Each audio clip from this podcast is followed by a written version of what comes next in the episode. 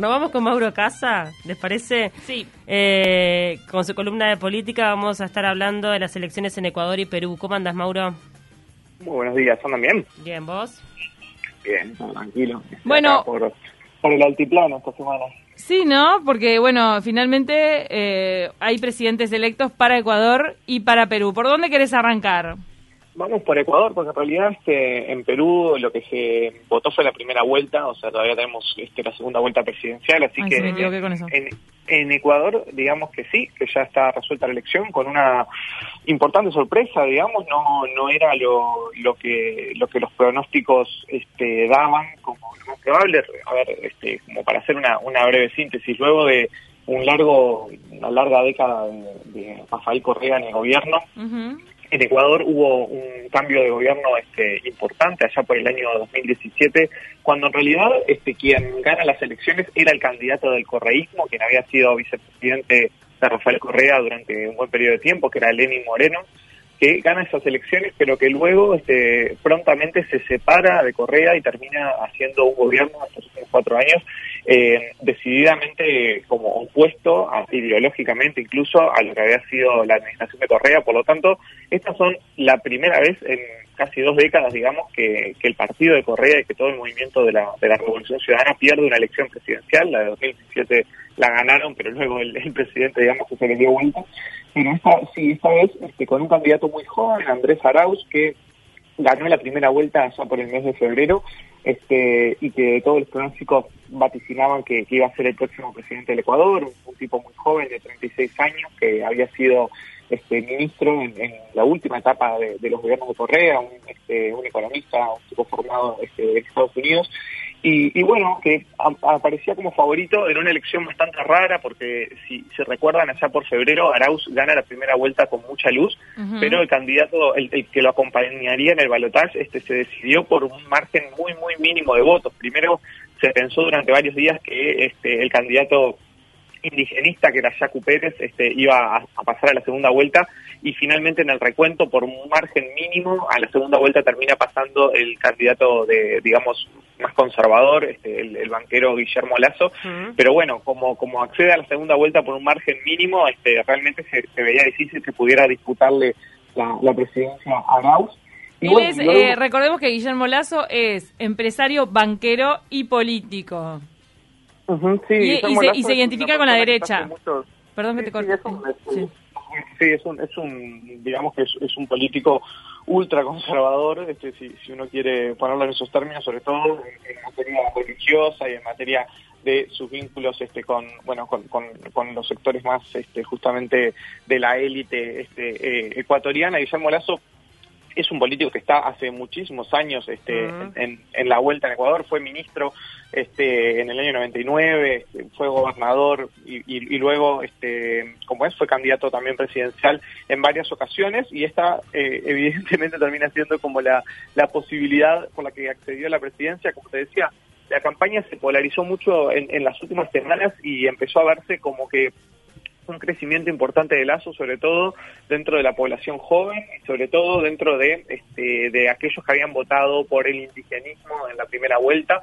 Ahí hay como un- unos conflictos este, que son bastante difíciles de comprender porque digamos que en muchas ocasiones el voto indígena no, no sigue tanto la lógica de izquierda y derecha, sino que tiene como algunas agendas bastante propias y particulares, por lo cual es- es- es- suele ser difícil de predecir. Pero los indígenas, los indígenas no, no apoyaron a Yacu Pérez, que era como el representante de ellos. Sí, sí, sí, claro, en primera vuelta sí, este, Jaco Pérez eh, por eso logra una tan buena votación, Ok. digamos, Jaco Mm. Pérez ca- casi, casi logra este, acceder, saca un 20% de los votos que casi lo ponen en la segunda vuelta, pero Perdón, luego, este, pero quiero recordarle a todo el mundo que Yacu Pérez es el que tomó la canción de Gaucho Power del Cuarteto de Cuarteto Nos. de Nos. Acá en. Uruguay se hizo muy famoso Yacu. Que fue demandado. Exactamente, fue mandado, pero bueno.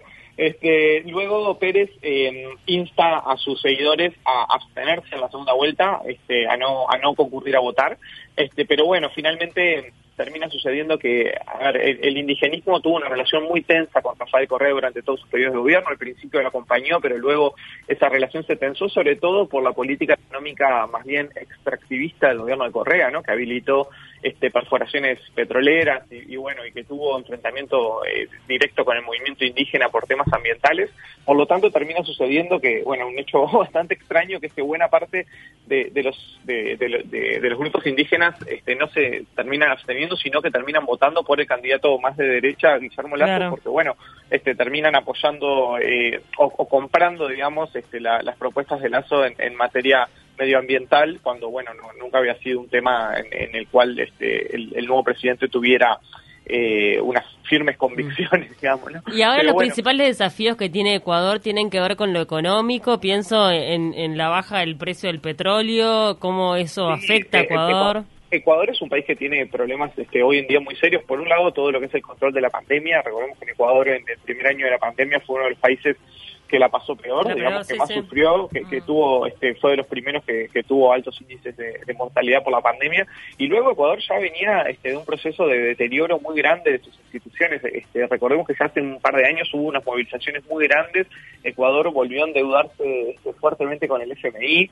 Este, y bueno, sí, es un país que en materia económica y y en materia social, digamos, tiene enormes deudas con, su población y que bueno, y que luego del boom, digamos, de, la, de, los commodities y, la década larga en la cual este, durante los gobiernos de Correa se lograron hacer, este, bueno, importantes reformas y se logró un, avance este, en infraestructura, sobre todo en materia educativa, en materia de salud, que bueno, que fue bastante singular en la historia del Ecuador. Ahora eh, digamos que el país vuelve a tener como, como desafíos mucho más este de, tercer mundo, digamos, y, y, bueno, y terminan eligiendo este gobierno que tendrá en su presidente Lazo también importantes dificultades de gobernabilidad, ¿no? Lazo tiene este, un grupo muy pequeño en el Parlamento, va a tener que, formar este, alianzas en el Congreso para poder gobernar y también va a tener que que ver cómo su, este, digamos, cómo su, su ideología, que, que como decía, está en muchos temas muy a la derecha, que bueno, eh, Guillermo Lazo es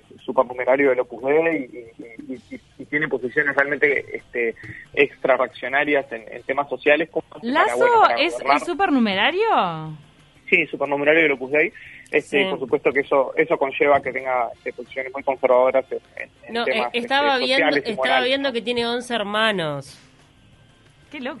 Y, que es padre de cinco hijos ah, yo pensé que supernumerario no, no podían tener hijos, que eran célibes. en realidad ahí se me chipotea, no, no, conozco tanto. No, no, es pura, es, este, es, una, es una posición este, más bien eh, religiosa, pero no, que no está dentro de la estructura, digamos, como de, eh, del seminario y, y, a nivel social, este, ¿qué impacto va a tener en Ecuador que este hombre esté en el gobierno? Bueno, este, por lo pronto, a, nivel social a nivel de las manifestaciones de los últimos años, evidentemente este, esto no, no, no resuelve, porque uno puede imaginar que los mismos grupos sociales y, y, este, sindicales y las personas que han estado en contra de la política económica de Lenin Moreno este, van a seguramente se mantengan también este, en, una lógica de protesta bajo un nuevo gobierno que, tendrá una política tremendamente liberal en, materia económica y que bueno que, es un gobierno que, llega este, con una fuerte alianza con las élites este, económicas ecuatorianas. Entonces vamos a ver cómo, cómo eso se, se desenvuelve. y Pero bueno, sí, los que son los grupos eh, de poder en Ecuador, tanto como la, banca, este, la, élite terrateniente, los grandes medios de comunicación, apoyaron de manera este, desembosada la candidatura de Lazo, así que se supone que, bueno que esos grupos este, empresariales y mediáticos etcétera le, darán un, apoyo este muy, muy decidido a este nuevo presidente no mm. y si y si quieren hablamos unos minutos de lo que pasó en Perú. Dale. Sí.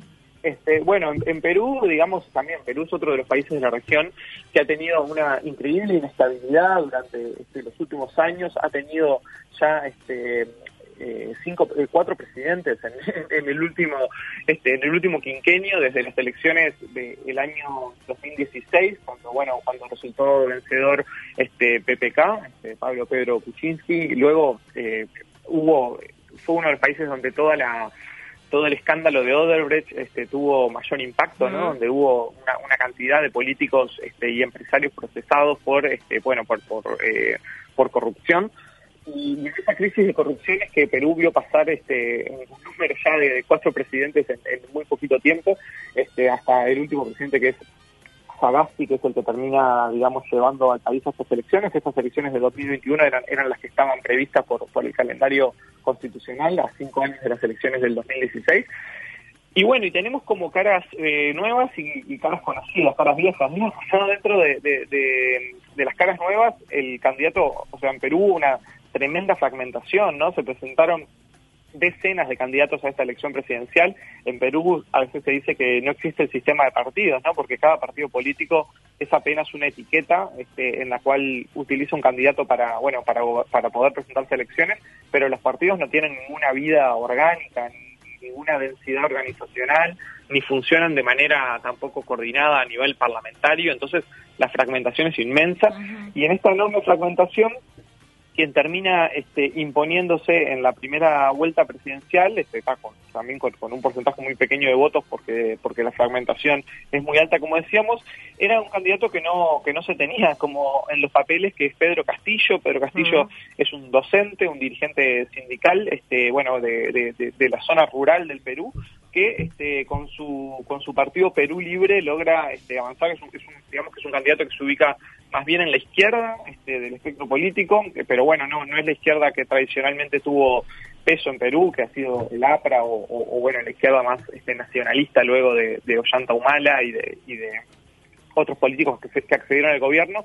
Este es un partido de izquierda que no que nunca estuvo en, en, el gobierno de Perú, Perú Libre, y que bueno, que tiene sobre todo en materia económica posiciones más bien este, fuertes de, de presencia del Estado en la economía, de economía popular, de regulación de los mercados, propone un incremento presupuestal para la educación de un, este, un incremento muy significativo, ¿no? Que lleve al Perú a un 10 a gastar un 10% del PIB en educación y lo ponga primero en el mundo.